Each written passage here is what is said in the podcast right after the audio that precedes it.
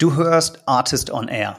Heute ist der SaaS-Zirkus zu Gast bei der Co-Founderin und CEO von Localize, Hanna Asmussen.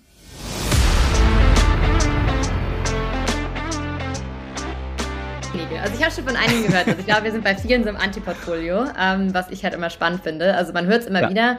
Ähm, und ich glaube, jetzt gerade haben wir jetzt eine, also wir haben jetzt eine Größe erreicht, wo man uns auch nicht mehr ignorieren kann. Und ich glaube deswegen so jetzt, äh, ich habe es auch schon einige, und ich finde es immer stark, so wenn es jemand ausspricht, so dann heißt es zumindest so, man, man steht zu seinem Fehler. ja. Ich freue mich immer, wenn ich das höre. Hanna und ihr Team wurden anfangs von Investoren teilweise belächelt, das Produkt sei technisch zu komplex, das Team sei nicht erfahren genug und der Markt sei nicht groß genug. Diesen Sommer hat Localize dann bewiesen, dass einige dieser Hypothesen nicht zutreffen und mit mehr als vier Jahren Runway und durch sehr starke Traction eine beeindruckende Series B geraced. Warum sie das gemacht haben und warum sie jetzt voll auf internationales Wachstum setzen, erklärt Hannah im Podcast. Außerdem hat Hannah erzählt, warum es nur acht Tage gedauert hat, im Fundraising ein Termsheet auf den Tisch zu bekommen und welche Investoren auch direkt aus dem Prozess wieder rausgeflogen sind. Und sie hat natürlich auch ein paar Tipps im Gepäck für Gründer, die aktuell im Fundraising sind. Außerdem haben wir besprochen, wie Localize die Zusammenführung der Teams nach einem Equihire gestaltet und wie Localize diesen Zukunft jetzt für die US-Expansion nutzt. Das Gespräch gibt übrigens einen richtig guten Vorgeschmack auf ein neues Format im Rahmen des Artist Summit und zwar Artist Growth. Artist Growth ist ein Format, das für Software as a Service CEOs bestimmt ist, die bereits Post-Series A sind oder bootstrapped und mehr als zwei Millionen echtes ARA Umsatz machen. Und natürlich für die entsprechenden Growth-Investorinnen und Investoren. Hanna ist natürlich auch dabei, genauso wie ein paar echt spannende andere GründerInnen und InvestorInnen aus dem Bereich. Termin könnt ihr euch schon mal vormerken, ist der Tag nach dem Artist Summit, der 13. Oktober in Berlin. Wir würden uns freuen, entsprechende SaaS-CEOs und Investoren da zu begrüßen. Jetzt aber erstmal rein ins Gespräch mit Hanna Asmussen und mit mir, Janis Bandorski.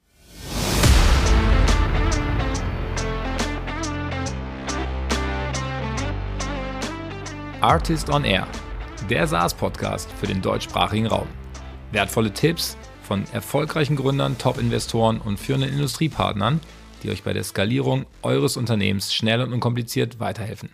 Zusammengestellt von Janis Bandorski, Julius Göllner und Matthias Ernst. Wir haben euch auf dem letzten Artist Summit versprochen, dass die GründerInnen, die sich als erstes wieder für eine Teilnahme mit ihrer Firma entscheiden, sich kurz in unserem Podcast vorstellen dürfen. Und genau so eine Vorstellung hört ihr jetzt. Viel Spaß. Der Arbeitsmarkt hat sich gedreht. 65 Prozent aller Unternehmen sehen den Fachkräftemangel als ihr größtes wirtschaftliches Risiko. Stellen ausschreiben und auf Bewerbungen warten reicht nicht mehr aus. Unternehmen müssen sich aktiv bei KandidatInnen bewerben. Onify Bikesing bietet den Zugriff auf über 21 Millionen Talente sowie weitere zukunftsfähige Lösungen für Employer Branding, Recruiting und Bewerbermanagement. Finden Sie mit Onify Bikesing das Perfect Match für Ihr Unternehmen. Gehen Sie aktiv auf die Suche nach passenden KandidatInnen und sehen Sie die Menschen hinter ihren Lebensläufen. Entdecken Sie die Lösungen, die smartes Recruiting zum strategischen Erfolgsfaktor machen. Mehr unter onify.com.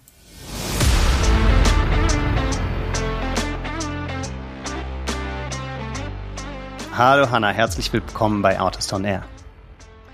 Vielen Dank. Äh, ich bin sehr gespannt und freue mich äh, auf die nächsten 45 Minuten. Ja, super schön, dass du hier bist. Bei mir ist heute Hanna Asmussen. Hanna ist die CEO von Localize, ein Startup in Hamburg, was sich, was eine Software entwickelt hat, um HR beim Transfer von Mitarbeitern in andere Länder zu unterstützen und Menschen mit Visa und Genehmigungsprozessen zu unterstützen und ähm, vor allem die nicht in ihrem Heimatland arbeiten. Habe ich das so in a gist richtig erklärt, Hannah? Genau, also es ist immer, ich glaube, das, was wir machen, ist immer sehr, sehr schwer, so in so einem One-Liner zusammenzufassen. Aber ähm, genau, also es zählt alles dazu, was äh, Menschen und Unternehmen dabei hilft, äh, Grenzen zu überqueren. Also mh, konkret Business Visa, äh, eben internationales Hiring, Mitarbeiter aus dem Ausland nach Deutschland zu bekommen und äh, Mitarbeiterentsendung. Genau. Okay, du hast dieses Unternehmen mit zwei Freundinnen von dir, mit Franzi und Lisa gegründet. 2018, 2019 habt ihr angefangen. Wie, kommt, wie kamt ihr auf die Idee? Die Idee ist schon relativ lange davor entstanden und ich glaube, das war so ein äh, längerer Findungsprozess, äh, weil wir auch alle nicht aus der Startup-Szene kamen. Also so die allerersten ähm, Anfänge der Idee waren, glaube ich, schon so 2011, 2012. Äh, ich war selber viel im Ausland ähm, und habe also dann eher so für Praktika, Studium, habe aber immer wieder festgestellt, wenn du länger ins Ausland willst, ist es um also exponentiell komplizierter, als äh, wenn man reisen will. Und ähm, habe immer gedacht, das müsste einfacher sein. War lange eher so auf der ähm, B2C-Seite und habe gedacht, okay, wie kann man es den Individuen leichter machen? Ähm, haben dann aber mit der Zeit festgestellt, dass Unternehmen da eigentlich einen extrem starken Bedarf haben. Und dann haben wir beide Seiten im Endeffekt zusammengebracht und eine Lösung für HR, aber eben auch die Mitarbeiter gebaut. Ähm, und genau, dann 2018 offiziell gegründet, 2019 ähm, so richtig gestartet, an den Markt gegangen ähm, und eine sehr interessante Zeit gehabt seitdem. Und wie habt ihr euch im Gründerteam aufgeteilt, was die Aufgaben betrifft? Es war auch ein Findungsprozess, würde ich sagen. Ähm, wir haben immer offen darüber gesprochen, wer welche Stärken hat. Also dadurch, dass wir eben nicht aus einem anderen Tech-Unternehmen kamen, nicht irgendwie vorher bei, keine Ahnung, Celonis, N26 oder so gearbeitet haben, war es jetzt nicht so, dass wir vorher Positionen hatten, die äh, direkt transferierbar waren. Ähm, das heißt, wir haben dann eher geguckt, okay, wer hat auch Lust auf welches Thema, was sind so die, die Skills oder auch so die Charakteristika, die jeder hat für welche Rolle. Ähm, Franzi war ja relativ klar auf der technischen Seite, weil sie, sie die einzige war, die coden konnte. Ähm, ich hatte halt so ein grobes Verständnis, also ich habe Ingenieurwesen studiert, aber nicht Coding. Ähm, und saß dann immer so ein bisschen in der Mitte, konnte aber auch nicht verkaufen. Also das heißt, ich habe immer so, so Translation of Business Needs äh, into Product okay. gemacht. Und Lisa äh, war extrem stark da drin, ähm, also kannte ja auch unsere Zielgruppe, da sie aus dem HR-Bereich kam. Äh, war auch gut da drin, mit Kunden zu sprechen. Und dann hat sich das so ein bisschen gefügt und aber auch bei allen anderen Themen haben wir eigentlich mal darüber gesprochen, so okay, wer kann es machen, ähm, bei wem löst es das geringste Pain aus? also von daher, äh, das war eher so ein Findungsprozess. Und dann, daraus hat sich dann die Rolle ergeben, dass Franzi sich um die technischen Themen kümmert und die CTO-Rolle übernommen hat. Lisa kümmert sich um die Kundenthemen und ähm, ist für die Revenue-Seite zuständig.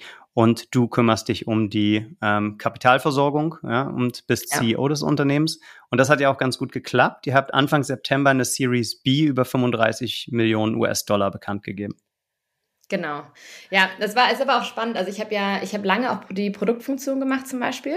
Ähm, mhm. Also das heißt, da war meine Rolle, ich meine, als CEO so die internen Funktionen, auch so HR, Finance, das wächst ja erst mit der Zeit. Und das heißt, am Anfang ist es ja viel mehr ähm, inhaltliche Arbeit auch. Und äh, das ist, glaube ich, auch ganz spannend auf Lisas Seite zum Beispiel. Sie hat ja erst alles Operative auf der Kundenseite gemacht, also sowohl Sales, aber eben auch Customer Success, äh, Customer Support, so die, die ganzen Ops-Funktionen.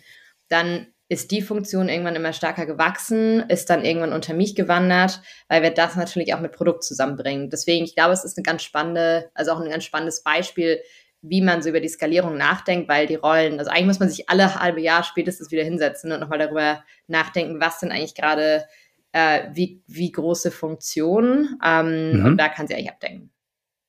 Und das heißt, ihr reevaluiert dann auch jedes halbe Jahr, ähm, hat die richtige Person in der richtigen Rolle das richtige Skillset und wo müssen wir uns verstärken? Und ich glaube, ihr seid gerade in einer ganz spannenden Phase, wo ihr auch das Leadership-Team erweitert. Ihr seid jetzt 100 Leute. Was sind, waren so deine spannendsten Learnings bei der Skalierung des Teams und auch beim Einziehen einer Management-Ebene? Ja, äh, grö größtes Learning ist, glaube ich, dass es nicht einfach ist. Äh, also bei uns ist ja noch die Besonderheit, dass wir auch einfach sehr, sehr eng sind als, ähm, als Founding-Team. Also wir sind befreundet, wir kennen uns alle sehr lange und haben dann eine extreme Vertrauensbasis gehabt. Und mhm. ähm, wir haben auch viele Fehler gemacht äh, beim Leadership Hiring. Also ich sag mal so, die also am Anfang, wir wussten immer, okay, wir haben nicht die Erfahrung für Skalieren, das heißt, das müssen wir uns äh, extern reinbringen. Ähm, haben dann Leute reingebracht, die auch grundsätzlich sehr, sehr gut sind, aber einfach nicht äh, von der Stage gepasst haben oder von der Kultur. Und das heißt, so dieses, wie hire, also wie, wie stelle ich eigentlich jemanden ein auf Leadership-Ebene? Ähm, Wir haben halt wirklich das erste, so die erste Version unseres Leadership-Teams ähm, einmal komplett ausgetauscht. Das war extrem schmerzhaft. Das hat sich auch wow, über ein ja. Jahr gezogen. Und es war so, also bei einem, ich weiß nicht, wir haben angefangen direkt nach der Series A. Bis dahin waren es halt wir Gründer. Ähm, dann haben wir vier Leute eingestellt. Ähm, bei einem war es schon eigentlich nach einem Monat klar, dass es nicht funktioniert. Ähm, einfach so von dem, hm, wo wir waren und was wir schon gebaut hatten und was er quasi selber aus dem Boden stampfen konnte. Bei den anderen drei hat es sich dann so über sechs bis acht Monate noch hingezogen und dann, bis wir quasi die zweite Version von Leadership Team drin hatten, waren es insgesamt zwölf Monate. Also eigentlich so kurz vor der Series B hatten wir das erst abgeschlossen. Ähm, und das ist ein Prozess, also ich habe es komplett unterschätzt. Ich dachte, man bringt Leute rein, die mehr Erfahrung haben und dann läuft's. Ähm, aber im Endeffekt hast du ja drei Dimensionen, auf die du achten musst. Also du hast halt einmal wirklich das, also das Skillset, das ist das eine, dann aber eben Culture Fit und eben auch so Leadership Team Fit. Ähm, und auf der Skills-Ebene hast du natürlich auch noch so dieses, welche Stage sind wir? Also hat die Person, ist die Person immer in bestehende Strukturen reingekommen oder hat sie wirklich mal was von Scratch aufgebaut? Und da, also das waren so die Fehler, die wir wirklich gemacht haben. Ähm, und das ist natürlich schmerzhaft. Wie hast du das im Recruiting-Prozess getestet? Dann von der ersten Welle, sage ich mal, zur zweiten Welle. Wie habt ihr den Prozess da verändert, um das, um den Fehler zu vermeiden? Ja. Also erstmal waren wir grundsätzlich viel, viel kritischer und hatten mehr, ähm, hatten mehr Stages, also dass wir wirklich auch mehr Leute in der, ähm, mehr Leute einbezogen haben. Ähm, wir haben unsere Investoren dann auch mehr einbezogen. Die hatten ja im Endeffekt auch mehr Profile schon gesehen.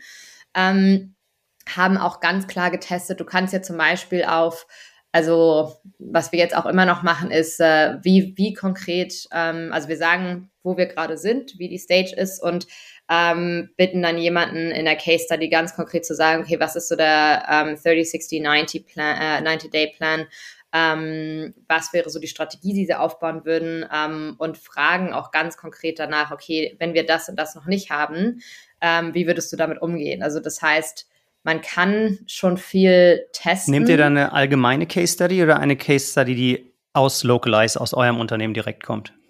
Also aus Localize. Ähm, ja. Wir arbeiten da immer, weil im Endeffekt sind unsere Challenges ja so, also auch unique für uns. Ähm, und deswegen muss man, glaube ich, konkret mit dem Unternehmen arbeiten, weil du nur so einen Blick dafür bekommst, wie würde diese Person auch in meinem Unternehmen funktionieren.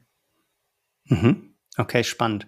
Und du hast jetzt gesagt, ihr habt auch Support von euren Investoren gekommen, bekommen beim zweiten Hiring-Prozess. Haben da auch schon die Investoren aus der Series B, die ja erst danach kamen, schon mitgeholfen, weil ihr diese Beziehung schon aufgebaut hattet oder beschränkte sich das auf die Investoren, die ihr in der Series A und vorher schon hattet? Wir haben ja, also ich meine, die Runde wurde ja announced im September, äh, Closing war aber ja schon im Juni. Also das mhm. heißt, mhm. ähm, da über den Sommer haben wir ja auch noch weiter geheiert, also zum Beispiel jetzt auch auf der Finance-Seite, da waren sie dann schon involviert. Ähm, vorher haben wir es aber hauptsächlich mit unseren Series A-Investoren gemacht. Ja. Was war der Grund, dass zwischen Closing und Announcement zweieinhalb, drei Monate vergangen sind? Der, der Sommer. Man will ja kein, man will ja kein Announcement im Sommer machen. Ähm, und wir hatten es ja letztes Jahr, also im Endeffekt war die Runde äh, eigentlich genauso getimt wie letztes Jahr. Ich glaube, es war um eine ein oder zwei Wochen verschoben.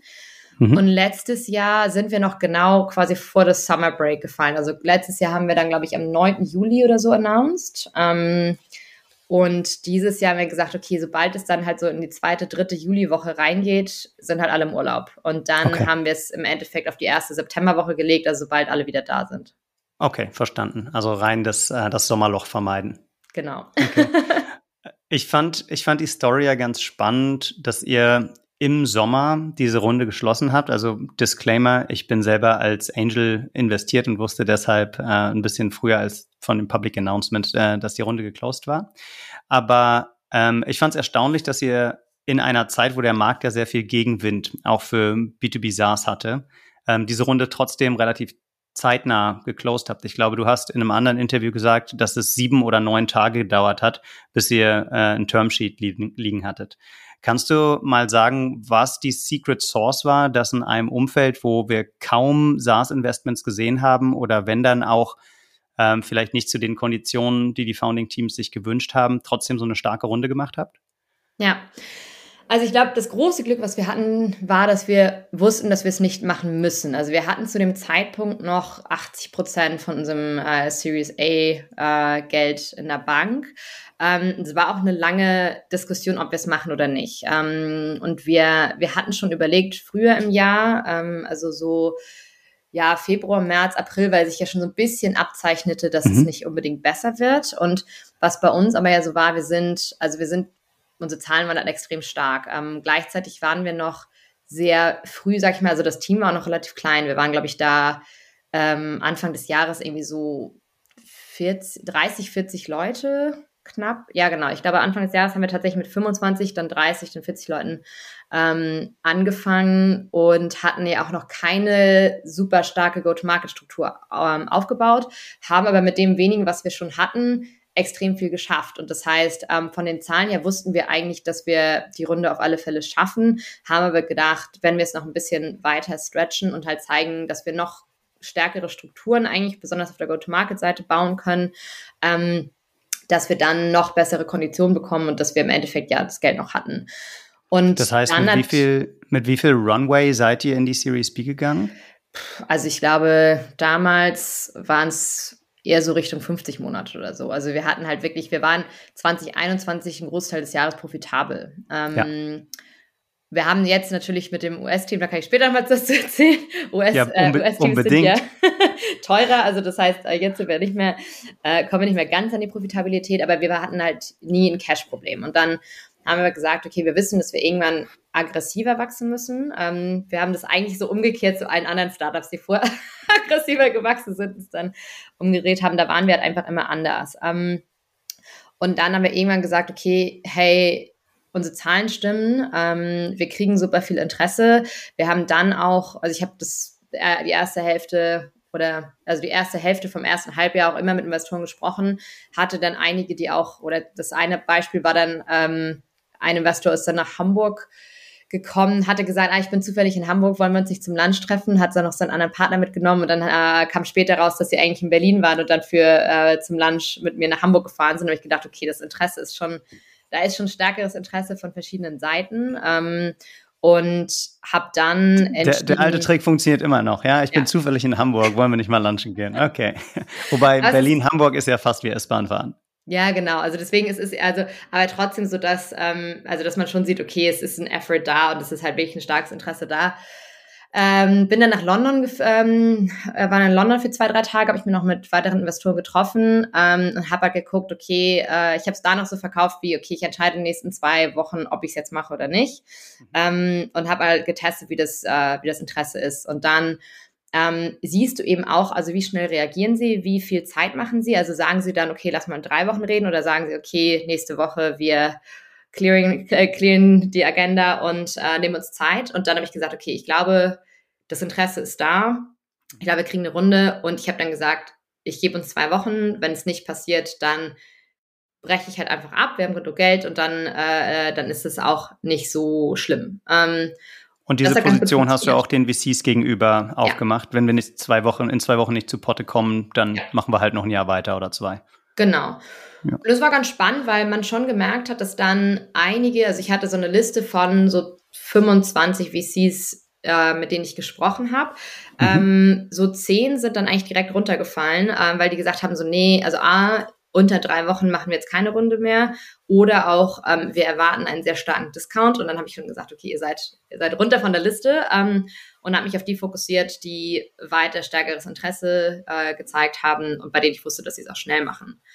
Und bei General Catalyst war es ganz spannend, weil das waren im Endeffekt die einzigen, die ich noch mit reingenommen habe, mit denen ich vorher kein Relationship Building gemacht habe, aber ich hatte Ganz kurz an der Stelle, General Catalyst ah, ja. ist der Investor, der die Series B dann angeführt hat. Genau, das ja. ist äh, wichtig, wichtig, zu wissen. und äh, die, ähm, also ich hatte erst, also ich hatte wirklich erst auch überlegt, okay, mache ich das, weil ohne Relationship vorher eine schnelle Runde zu machen, ist schwieriger. Mhm. Ähm, und dann waren es aber am Ende ja wirklich die, die halt nach acht Tagen gesagt haben, hey, Termsheet, wir wollen es unbedingt machen. Ähm, genau, also von daher ist es, äh, ich glaube, man muss, man muss. Es waren tatsächlich acht Tage von eurem ja. ersten Touchpoint bis zum Termsheet. Mhm. Genau. Okay. Und hat es dann danach umso länger gedauert oder sind die Terms, die im Termsheet standen, habt ihr dann euch auch um die Umsetzung und an die DD gemacht und das war dann im Großen und Ganzen eher Prozess? Ja, genau. Also die Idee war genau gleich wie vor. Also die haben auch den Prozess. Ähm, es war nicht so, dass wir jetzt ein Meeting hatten und dann haben sie ein Termsheet. Also ich glaube, so dieses typische, was du halt vielleicht, was was Tiger auch also Tiger Global auch drei Monate vorher gemacht hat, äh, das haben sie nicht gemacht. Die haben sich halt extrem viel Zeit genommen, hatten ja. auch viele References über uns. Ähm, und ich glaube, das hat im Endeffekt alles dazu geführt, dass sie auch schnell Vertrauen aufbauen konnten. Ähm, genau, aber die DD war im Endeffekt genauso wie die DD das Jahr davor. Ja, und kannst du anderen Foundern, die so Post-Series Seed sind, sage ich mal, also die jetzt die Series A, Series B raisen und auch schnell an ein Termsheet kommen wollen. Was wären so die ein, zwei Tipps, die du weitergeben würdest, um zu sagen, das hat eurem Timing extrem geholfen, so schnell zu Potte zu kommen? Ja. Also ich glaube, und das ist ja immer das, wo einige sagen, ja, mach es, mach es oder mach es nicht. Ähm, Relationships aufbauen. Ähm, ich bin ein Fan davon, weil man so ja auch also A, man lernt die Leute auch kennen und man baut Vertrauen auf. Also ich glaube, uns hat's immer genützt. Ich bin aber jetzt auch nicht, sag ich mal, der na, natürlich begabteste Fundraiser. Also es ist nicht so, ich glaube, du hast ja auch Founder, die, die zum Beispiel aus dem Investmentbereich kommen und dann genau wissen, wie das funktioniert. Ähm, die gehen nochmal anders ran.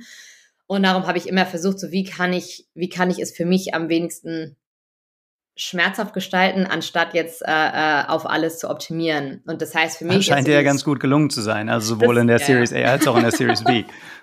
Also für mich hat es bis jetzt immer gut funktioniert, aber ich glaube, so da muss jeder, jeder Gründer und jede Gründerin auch so einen eigenen Weg finden. Ich glaube, das ist ja. wichtig. Ähm, dieses Relationship Building hat mir wirklich geholfen. Ähm, was man dabei bedenken muss, ist A, halt wirklich, also äh, Information ist, ist eine Currency. Also man muss wirklich, ich meine, VCs sind auch gut da drin, auch so kleine Details schreiben sich halt alles auf. Also jede Zahl, die du preisgibst, auch zwischendurch, wird irgendwo im CRM eingetragen und auf die, also wenn du dann zum Beispiel sagst, okay, jetzt, wir haben jetzt grob so und so viel Umsatz, erwarten dann so und so viel, ähm, ja, daran, äh, daran erinnert sie sich. Also das heißt, Zack, da den Satz fertig gemacht, ist es schon im CRM. ja, ja, also das ist, ist es wirklich so und also sie, ja. sie, sie, sind auch gut da drin, das immer ganz beiläufig zu fragen. Also da muss man einfach beim Relationship Building wirklich aufpassen. Ähm, das ist eine Gefahr. Ähm, also nicht, sie sind immer freundlich ähm, und man muss aufpassen, dass man das nicht äh, also im Endeffekt, am Ende hat jeder seine Businessinteressen. Es sind keine, also im Fundraising sind Investoren und Founder keine Freunde. Ähm, und da muss man halt einfach aufpassen. Also da muss man einfach gucken, ähm, was gebe ich preis. Und ansonsten, man muss auch ehrlich zu sich sein, was Interesse angeht, weil Investoren natürlich ähm, immer sagen, okay, ja, ich habe total viel Interesse, gib mir doch mal weitere Informationen, die bringe ich dann zum Team. Und mhm. also wirklich gucken, wie hoch ist das Interesse wirklich? Ähm, und es zum Beispiel auch nochmal, also auch austesten mit, okay, kannst du mir eine Intro machen oder ähm, nimmt sich die Person dann Zeit? Ist es zum Beispiel auch, also wie hoch sind sie, sag ich mal, im Ranking im Fund? Also ist es jetzt ein Associate, ein Principal? Wenn du eine schnelle Runde machen willst, dann schaffst du das eigentlich nicht, wenn du mit einem Associate oder Principal sprichst. Das schaffst du nur, wenn du direkt eine Partner-Intro hast. Mhm. Ähm, es gibt manchmal Ausnahmen, also es gibt dann auch irgendwie ein Principal, der ein super starkes Standing im Fund hat, aber grundsätzlich ähm, die, sag ich mal, die Macht, was wirklich durchzupushen, hat nur ein Partner. Und Partner bedeutet auch nicht in jedem Fund Partner, also dann hast du manchmal ja noch den Unterschied zwischen Partner und Managing Partner oder keine Ahnung was, aber also da wirklich gucken, ähm, wo sitzt dein Kontakt in der Hackordnung äh, und kann ja. wirklich durchpushen. Und ähm, dann im Endeffekt, wenn du die Runde machst, äh, wirklich gucken, dass alle Intro-Calls innerhalb von drei bis fünf Tagen sind und dass man dann die Runde, also dass man sie alle auf einem ähnlichen Level hat und dann guckt, wie man die Runde, äh, wie man die Runde durchbringt. Ähm, und auch keine, keine Gefallen tun, sag ich mal, hinsichtlich einer Person vielleicht mehr Infos am Anfang zu geben, ähm, weil das am Ende für dich, also das Einzige, was du machen kannst, ist, wenn du sagst, ich habe fünf, die ich am stärksten finde, die auch super engagiert sind, die will ich eigentlich schnell durchbekommen, dann kannst du den so ein bisschen mehr anfüttern, aber du musst einfach gucken, wenn du am Ende einen hast, der schon super weit ist, deine Entscheidung fällt und wenn die Entscheidung dann Nein ist, dann wird sich das sehr, sehr schnell drum, rumsprechen. Das heißt, du willst eigentlich, dass sie alle im selben Stadium sind.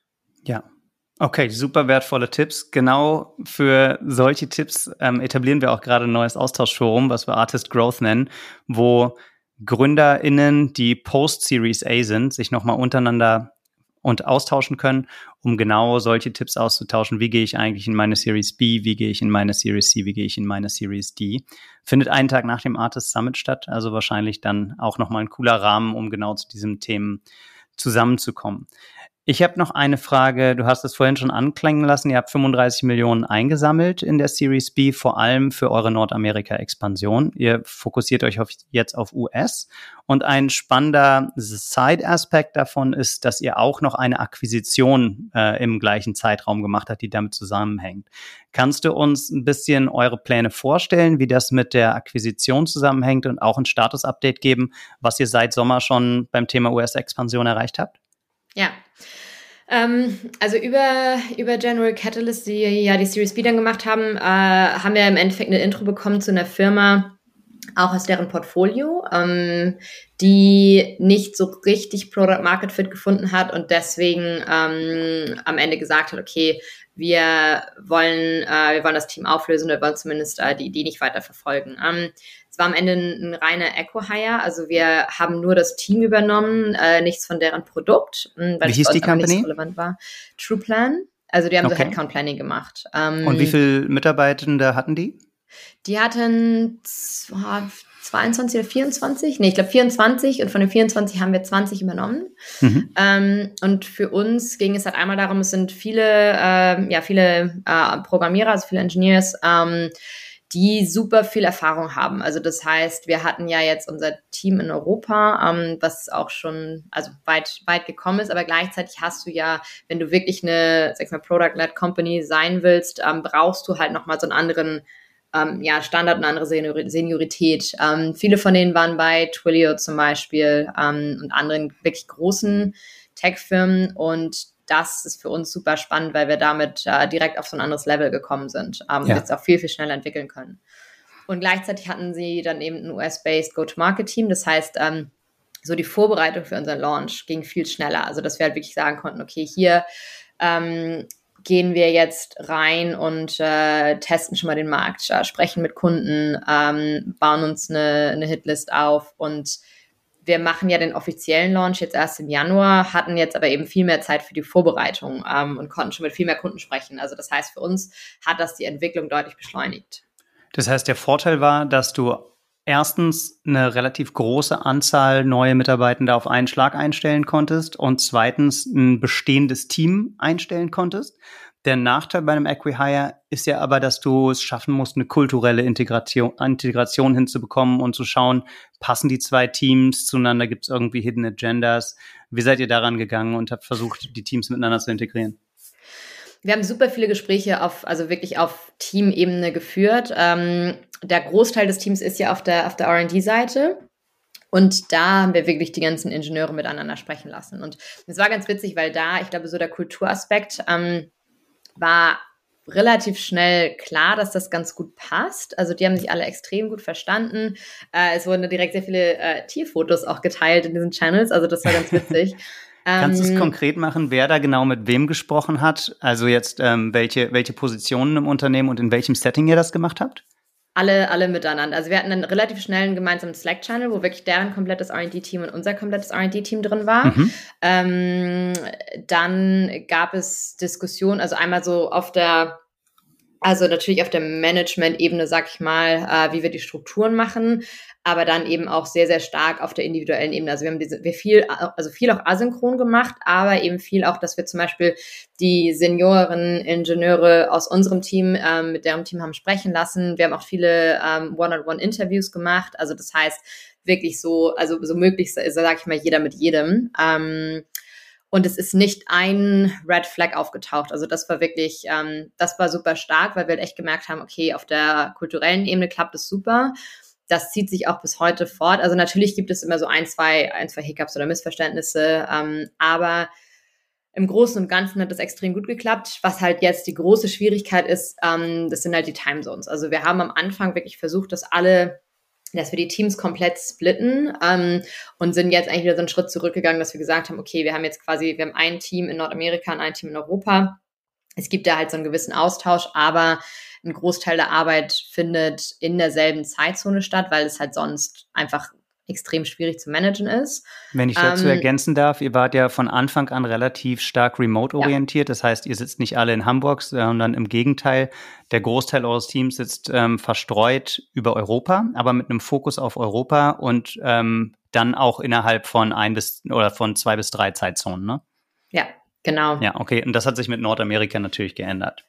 Genau. Also das ist, also das ist eine andere Komplexität, die man auch nicht unterschätzen darf. Aber wir haben auch zwei von deren Mitarbeitern, sag ich mal, ähm, in, äh, also wir haben genau äh, zwei aus deren Team äh, in unser Leadership-Team mit aufgenommen. Ähm, einen permanent und eine quasi temporär äh, mhm. für die Übergangszeit und gucken jetzt, dass wir zum Beispiel, wenn wir ähm, weitere Senior-Positionen heiern, ähm, also auch auf Leadership-Ebene, ob wir die in den USA heiern können, ähm, zum Beispiel in New York, also entweder New York oder London, dass man, sag ich mal, da den, äh, den, den Gap möglichst gut schließt. Ähm, ja. Und ich glaube, das ist wichtig, also dass man das Gefühl gibt, dass es jetzt nicht einfach nur alles für Europa optimiert wird, Nächste Woche machen wir einen kompletten äh, Meeting, Meeting Cleanup, also dass wir alle internen Meetings einmal, ähm, einmal komplett rausnehmen, nächste Woche Meeting frei haben und dann gucken, okay, was, welche Meetings kommen wieder in, äh, ja, wo bei wem in die Agenda. Ja. Und da macht ihr euch wahrscheinlich auch Gedanken über die Frequenz. Was sollte einmal am Tag, einmal in der Woche, einmal im Monat stattfinden? Tendierst ja. du dann eher dazu zu sagen, am Anfang lieber öfter sprechen und später Termine streichen oder die äh, Frequenz seltener machen und wenn man dann später feststellt, man sollte öfter miteinander sprechen, dann Termin, neue Termine aufzunehmen? Ich glaube, man ich glaube, es ist echt immer besser, weniger Termine zu haben und gleichzeitig muss man es dann schaffen, dass, äh, dass eben Raum ist für spontane Interaktion. Also das ist so, dass ähm, wir arbeiten, also wir arbeiten auch mit Slack und das heißt, äh, wir, du kannst ja dann auch jemanden einfach mal kurz anrufen und dafür brauchst du im Endeffekt eine, also die Relationship, dass du sagst, okay, ich, ich ich fühle mich auch gut, dass ich die Person jetzt einfach mal schnell anrufe, unkompliziert und das ist halt was, ähm, das finde ich persönlich besser, weil wenn du ein Meeting im Kalender hast, dann nutzt du die Zeit immer. Und äh, gerade so Meetings, so eine Stunde Meetings mit irgendwie 20 Leuten sind extrem gefährlich und äh, ja. kostet viel Zeit. Und das heißt, ich bin da eher ein Freund von weniger und kürzere Meetings. Und wenn man dann mehr Zeit braucht, dann muss man sich die eben holen.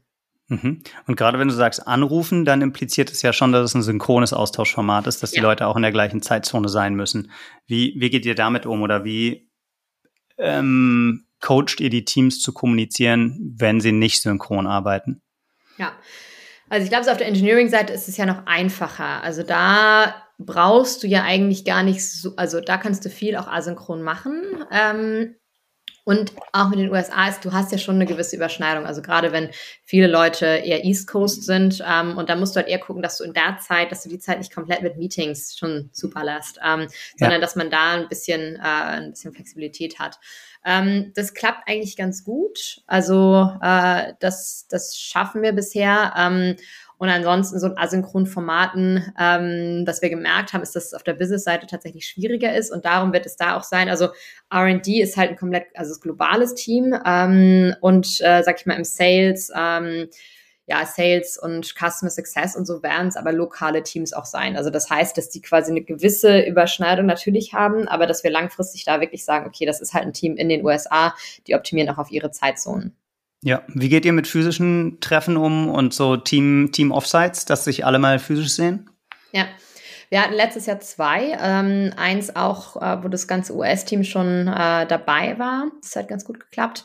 Ähm, es ist halt natürlich, also ich glaube, die Schwierigkeit, das ist, glaube ich, spannend äh, zu beobachten, auch ähm, jetzt so in einer Welt, äh, wo alle mehr auf Cash achten, wie viele Offsites finden noch statt? Also ich habe jetzt von vielen schon gehört, dass sie die jetzt konservativer angehen, weil es kostet natürlich unglaublich viel Geld, ähm, vor allem wenn du halt viele Leute, sag ich mal, auch äh, von, von überall einfliegst. Ähm, Interkontinental, ja. Genau. Und das heißt, da gucken wir auch, was machen wir lokal, was machen wir global, ähm, was kannst du auch remote an Culture Building machen. Aber es ist natürlich, also es ist nicht einfach. Und gerade jetzt, man merkt auch, dass die Leute, also das ist, es ist halt keine leichte Zeit für niemanden und dass man da wirklich jetzt auch schaut, okay, wie können wir das Team zusammenhalten, ähm, ist, glaube ich, extrem wichtig. Mhm. Und was kannst du remote machen zum Thema Teambuilding? Hast du da noch ein, zwei coole Tipps? Ja, also ähm, ich finde, es ist immer einfacher, so in kleineren Teams. Ähm, wir haben jetzt zum Beispiel auch überlegt für, also für Weihnachten, dass wir eher so klein, also drei, vier kleinere Formate, wo sich die Leute dann äh, für entscheiden können, ob sie mitmachen oder nicht. Ähm, und also anstatt so einer großen, wir haben jetzt bei also Halloween haben wir einmal ein großes Event für alle gemacht. Ähm, zwar auch ganz cool, aber äh, ist natürlich dann auch wieder mit Zeitzone schwierig. Ähm, ja. Und wir haben es in den einzelnen Teams, also dass sie dann immer mal wieder so äh, ein Team-Coffee haben oder halt auch irgendwie abends äh, ein kleines Spiel zusammenspielen oder so. Und dass man sowas auch fördert, ist, glaube ich, extrem wichtig. Wir haben in unserer letzten Firma ein gemeinsames Plätzchenbacken gemacht. Also es gab, ähm, jeder, jeder war im, im Zoom-Call und äh, dann gab es online das Plätzchenrezept. Ähm, unsere Office Managerin hat vorher allen die richtigen Zutaten zugeschickt und dann haben wir einen Curry gemacht und danach Plätzchen gebacken. Und das war sozusagen unsere Remote-Weihnachtsfeier, als wirklich mit Treffen gar nichts ging. Ich glaube, das war Weihnachten 2020. Und ja. ähm, dadurch, dass auch keiner aus dem Haus konnte, waren alle total dankbar und äh, das ist total cool an angekommen. Ja, aber man kann, kann mittlerweile ja viel machen. machen. Ja. Nee, genau, das ist halt auch das Ding. Und, und, es muss halt freiwillig sein. Also ich glaube, wenn man da dann sagt, okay, jeder muss halt irgendwie mitmachen, dann wird es halt, dann wird es awkward. Also deswegen, ja. da muss man schon gucken. Dann lass uns noch ein bisschen über den Fortschritt sprechen, den ihr jetzt bei der US-Expansion gemacht habt. Du hast gesagt, der offizielle Launch ist für Anfang nächsten Jahres geplant. Wo steht ihr denn da aktuell und wie geht ihr da eigentlich ran, so einen US-Launch vorbereiten? Fokussiert ihr euch eher aufs Produkt? Du hast gesagt, ihr wollt stark Product-led agieren oder baut ihr jetzt auch ein Sales-Team auf? Was sind da deine Prioritäten und die Prioritäten des Teams? Ja, also bei uns ist so ein Launch, glaube ich, schon so ein bisschen anders als bei anderen, weil wir ja also wir müssen ja schon schauen, dass wir, ähm, dass wir so ein Deal, also Product Availability haben. Wir haben ja auch ein, also das Ops-Team im Endeffekt im Hintergrund, also die Immigration Lawyer, sag ich mal. Und das heißt, was wir gemacht haben seit Sommer, ist, dass wir ähm, wir hatten auch eine interne Expertin, ähm, die da mit dem Produktteam zusammengearbeitet hat, so dass wir erstmal so die ganzen, also das Wissen ins Produkt bringen und so da die ganzen, die ganzen Wege aufbauen. Ähm, dann haben wir angefangen, mit Kunden zu sprechen, wer möchte halt eigentlich die ersten Testcases machen. Also das heißt, für die USA hatten wir jetzt fast ein halbes Jahr so eine Inkubationsphase. Mhm. Ähm, es war auch ein großes Learning von vorher, dass wir da, es dauert einfach Zeit, so dass man wirklich sicherstellen kann, wir können die Cases machen. Also wir haben das Team dahinter und so weiter.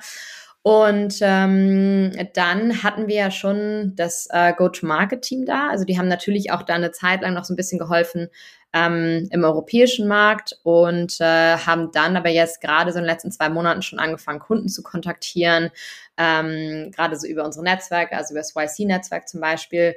Und das hat extrem gut geklappt. Also das ist total spannend, dass du da wirklich so diese ersten, ich glaube die ersten. Ich hake noch mal ganz kurz ein an der Stelle, wenn Hannah sagt YC, dann nehme ich an, du meinst euren ja. Y Combinator Badge, weil ihr, ja. weil ihr nämlich ähm, Y Combinator war 2018, 19. 19er Badge, 19er Badge. Okay. Ja, ja. Okay, 19. sorry, ich wollte wollt nicht lange unterbrechen, nur, nur kurz zum Verständnis. Okay, mach weiter. Äh, ich glaube, das war es auch schon. Also ich meine, im Endeffekt so da äh, die ersten Kunden zu gewinnen, ist immer ja schwierig. Ähm, deswegen haben wir dafür da jetzt versucht, darauf zu fokussieren und der offizielle Launch ist im Januar und dann geht es geht's komplett los. Okay. Es gibt ja in, in dem Bereich ein paar sehr große Companies, die was ähnliches, aber doch nicht ganz das gleiche machen. Also ich spreche jetzt vor allem über Deal, über Remote. Kannst du da ein bisschen näher drauf eingehen, wie du das Wettbewerbsumfeld da aktuell einschätzt? Genau, also die machen ja im Endeffekt, äh, also auch produkttechnisch eigentlich was ganz anderes. Also da geht es ja eher darum, Verträge für Mitarbeiter, also dass du Mitarbeiter einstellen kannst in einem anderen Land, ähm, mhm. dass die dann so Payroll und so weiter machen. Ähm, und das ist ja, also das ist ja eher, sag ich mal, der ganze legale Teil auf der Company-Seite. Wir machen ja so die Das ist dieses Employer of Record, Record Thematik, genau. ne?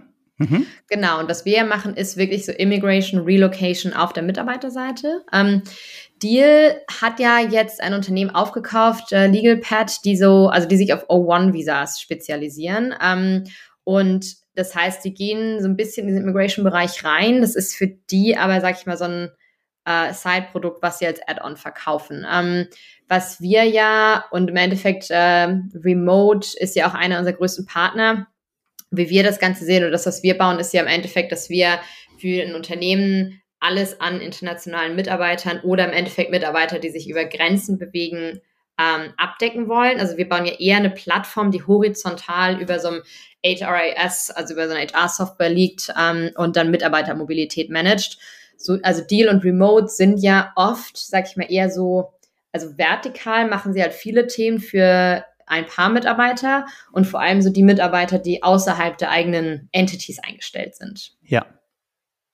Und wenn jemand dann aber in der Entity eingestellt werden soll, dann löst Localize eigentlich alles von jemand zieht mit seiner gesamten Familie oder ihrer gesamten Familie ins Land des Headquarters und braucht eine Arbeits, ähm, Arbeitsgenehmigung, Aufenthaltserlaubnis, der Umzug muss koordiniert werden, bis hin zu jemand macht einen einwöchigen Business-Trip und braucht ein Visum. Genau, ja. Ja. Okay. Gut, dann, dann habe ich das verstanden.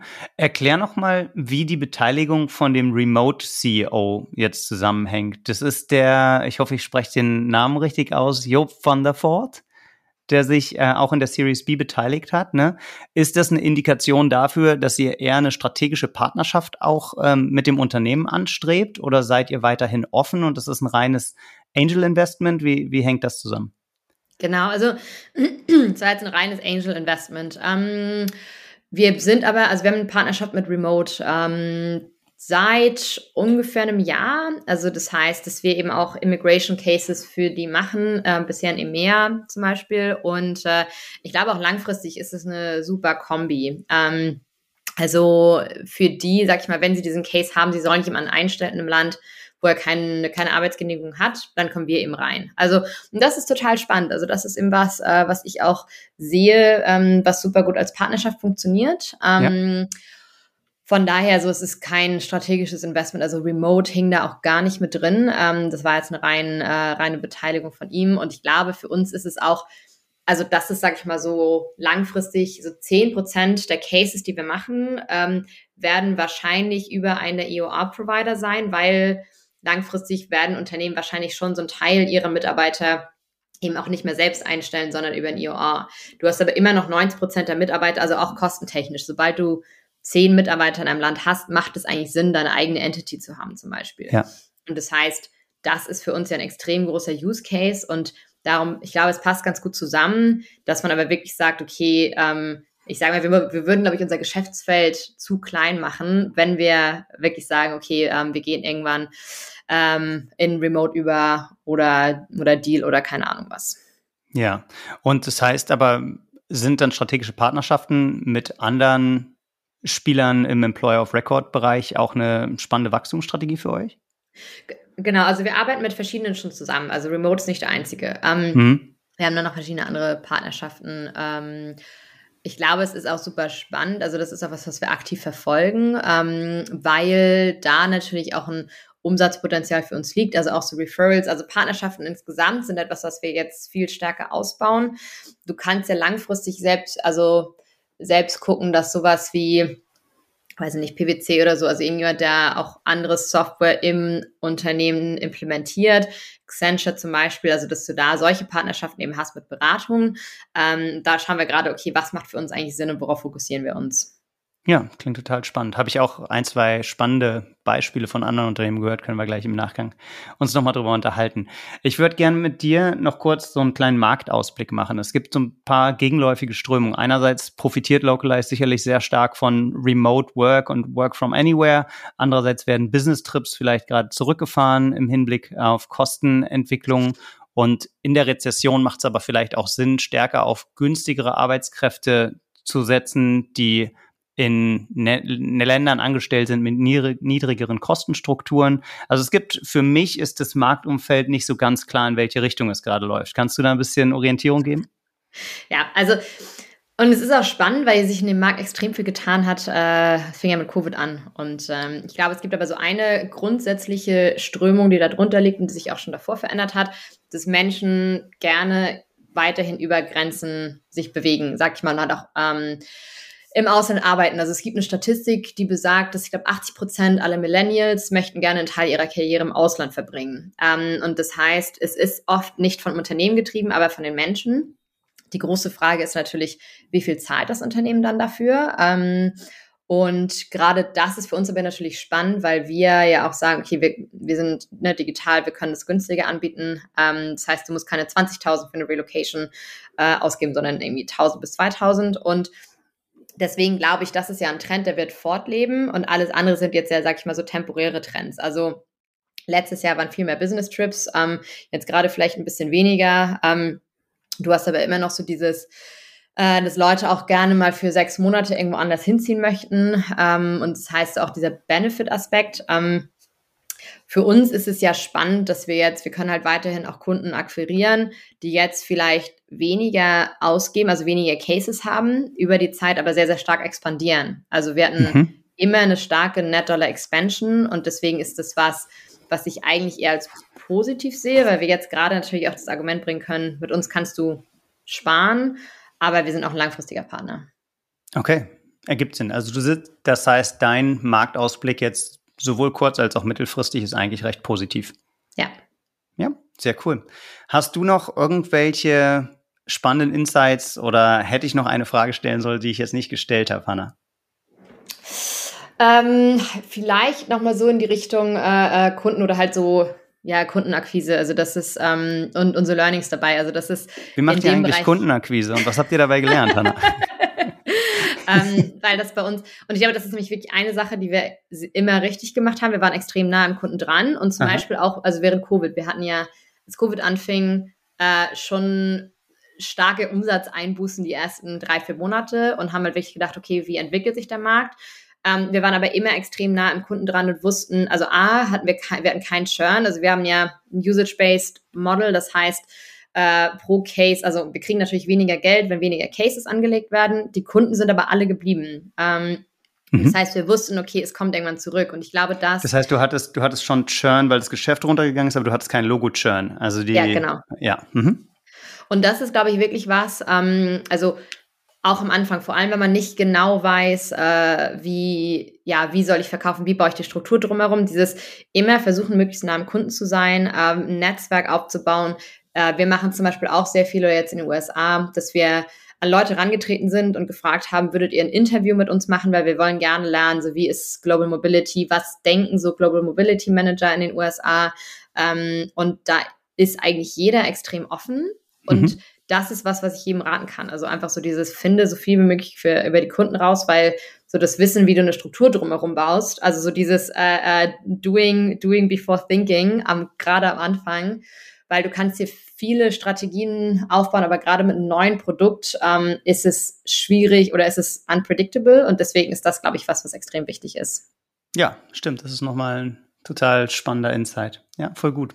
Ich habe doch noch eine Frage, Hanna. Die, wie, wie groß ist der Druck, den du spürst, gerade wenn es jetzt so zu dem Thema kommt, ihr seid vielleicht das erste allein frauengeführte SaaS-Startup, was Richtung Unicorn sich entwickeln könnte. Ist das, äh, macht das nochmal was mit dir äh, oder mit euch als Gründerinnen-Team, dass ihr da so einen Leuchtturmstatus ein bisschen habt in der deutschsprachigen Szene oder ähm, ist das ein Nebenkriegsschauplatz? Also es ist spannend. Ich, ich würde es auch gerne schaffen. Also das ist für mich noch eine starke Motivation, weil auch, also am Anfang, wir waren ja nicht everybody, also nicht everybody's darling, als wir gestartet sind. Und gerade in Deutschland, ähm, gerade gerade in Deutschland wurden wir ja sehr, sehr lange sehr, sehr kritisch beäugt. Deswegen sind ja. wir ja, also haben wir auch viele, also gerade so institutionelle Investoren eher aus Irland, UK, jetzt USA. Ähm, und darum ist es für mich schon sowas, okay, jetzt man kann es nochmal zeigen. Ähm, und gleichzeitig ist es ja so, ich, was ich gerade in der letzten Zeit echt viel gemerkt habe, ist, man, man darf sich nicht zu sehr so von der externen Welt blenden lassen, weil ja auch, weiß nicht, ein Jahr lang wurden Gründer, Gründerinnen extrem gefeiert. Ähm, mhm. In den letzten drei Monaten war es ja eher so, mal schauen, wer von unseren Unicorns noch überlebt. Ähm, und das ist, äh, deswegen ist, ist halt immer so ein zweischneidiges Schwert. Also deswegen versuche ich das so ein bisschen auszublenden, aber es ist halt schon da und es ist halt definitiv eine Motivation. Wer beißt sich denn jetzt so richtig aus in den Arsch? Von denen, äh, mit denen ihr Pre-Seed Seed gesprochen habt, die gesagt haben, auch die drei Mädels und dann noch mit so einem Tech-Heavy-Produkt und ultra komplex, uh, it's never gonna work. Einige. Also ich habe schon von einigen gehört. Also ich glaube, wir sind bei vielen so im Anti-Portfolio, ähm, was ich halt immer spannend finde. Also man hört es immer ja. wieder. Ähm, und ich glaube, jetzt gerade haben wir jetzt, eine, also wir haben jetzt eine Größe erreicht, wo man uns auch nicht mehr ignorieren kann. Und ich glaube deswegen so jetzt, äh, ich habe es auch schon einige, und ich finde es immer stark, so wenn es jemand ausspricht, so dann heißt es zumindest so, man, man steht zu seinem Fehler. ja. Ich freue mich immer, wenn ich das höre.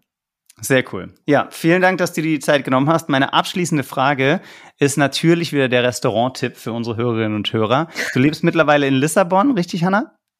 Also ich, ich bin halb in Lissabon, halb in Hamburg äh, äh, und sowieso immer relativ viel überall unterwegs. Ähm, Na gut, deswegen, darf ich mir eine Stadt aussuchen?